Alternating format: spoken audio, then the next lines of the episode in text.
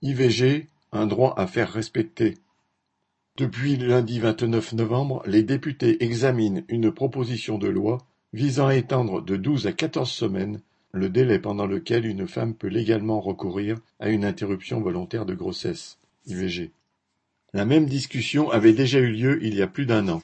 La proposition de loi avait même alors été adoptée par les députés avant d'être rejetée par les sénateurs sous des considérations mêlant hypocrisie misogynie, obscurantisme et calculs électoraux. Chaque année, quatre mille à cinq mille femmes décidées à mettre un terme à leur grossesse sont contraintes d'aller à l'étranger pour exercer ce droit pourtant élémentaire de décider d'être mère ou pas. Le plus souvent, c'est aux Pays-Bas ou en Espagne, où l'avortement est possible jusqu'à vingt-deux semaines de grossesse, que ces femmes doivent se rendre, du moins celles qui ont les moyens de payer le voyage, la clinique, l'intervention. Et c'est sans compter toutes les autres difficultés, la barrière de la langue, l'éloignement, la solitude, etc., qui s'ajoutent à l'angoisse inhérente à tout avortement. Cela n'a pas empêché Macron de déclarer le 25 novembre son opposition à l'allongement du délai au prétexte que, citation, des délais supplémentaires ne sont pas neutres sur le traumatisme d'une femme. Fin citation. Il faut dire que c'était à l'occasion de sa visite au Vatican pour rencontrer le pape.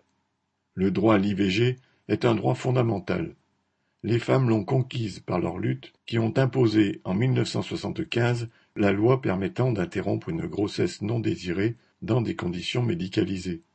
Mais, comme toute loi, c'est un droit, mais pas une garantie. Pour avoir une chance d'accéder au droit ouvert par la loi, il faut déjà obtenir un rendez-vous. Or le nombre de centres pratiquant des IVG ne cesse de diminuer. Il en est de même du nombre de médecins pratiquant des IVG, d'autant qu'ils ont le droit, sous prétexte d'une clause de conscience, de refuser de pratiquer cet acte médical, par ailleurs peu rémunérateur. Selon le planning familial, cent trente centres ont disparu ces dix dernières années. Entre le premier rendez-vous et l'intervention, il s'écoule donc en moyenne trois semaines. C'est dire la course contre la montre pour rester dans les délais légaux et les difficultés psychologiques qui vont avec. Au-delà du nécessaire allongement du délai pendant lequel une femme doit pouvoir bénéficier d'une IVG dès lors qu'elle l'a décidé, il faudrait obtenir les moyens financiers et humains pour assurer une prise en charge de qualité et la plus rapide possible. Cela, ce n'est pas la loi qui l'offrira, il faudra encore lutter pour l'imposer. Sophie Gargan